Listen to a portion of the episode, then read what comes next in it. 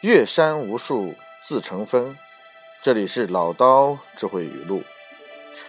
今天给大家分享的是孔子评价庸人的标准的第二句，叫“口不吐逊格之言”。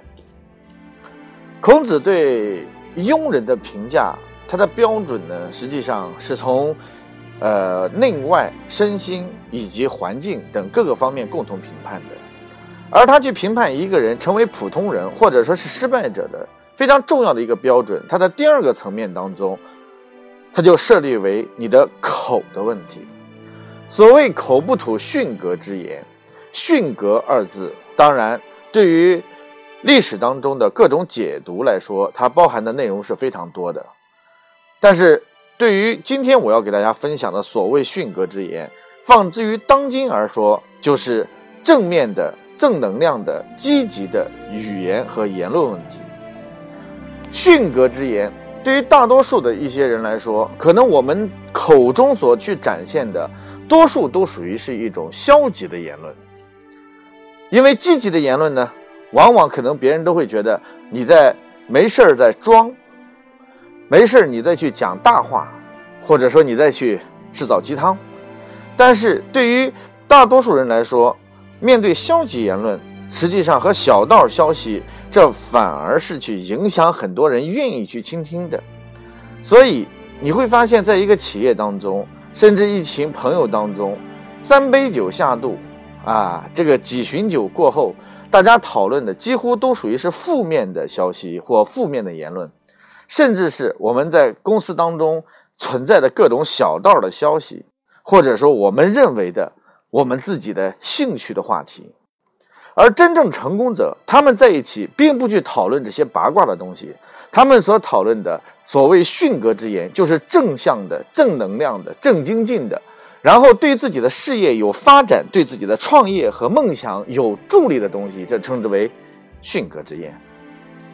所以，一个人的语言到底能体现出什么样的价值？口乃心之门户。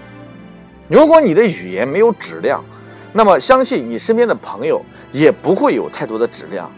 如果你的语言没有太多的能量，那么你就无法散发出你周身所能体现出来的气场。同样的一个道理，今天我们所去评判一个人的标准，为什么很多人喜欢听马云他所讲的那种大的鸡汤？那是因为马云嘴里面所讲出来的，都是很多人所向往的、所想去听的东西。所以，今天我们所去了解的训格之言的东西，一定是能够给别人带来激励、带来帮助、带来更多提升的东西，称之为训格之言。在家里面，我们面对孩子的时候，我经常在家里面所做的一件事情，就是尽量不去伤害孩子的自尊，尽量以鼓励与赞美去激发孩子的正向的思维和行动力。同样的一个道理，如果你满面都是一种负面的、推卸责任的、抱怨的、找托词的这种方式，那么教育出来的孩子未来也是一个不断找托词的，然后给自己找借口和失败推脱责任的这样一种教育。所以，一个人如何能够口吐训格之言，那么我相信就需要能够不断的在环境和自我的约束方面，然后带来一个重要的衡量指标。就是让自己往正能量的、往承担、往激励、往梦想、往目标，给自己更大的助力等各个方向来阐述自己。我相信得到的结论就是夫子所讲的“口吐训格之言”。这里是老刀智慧语录，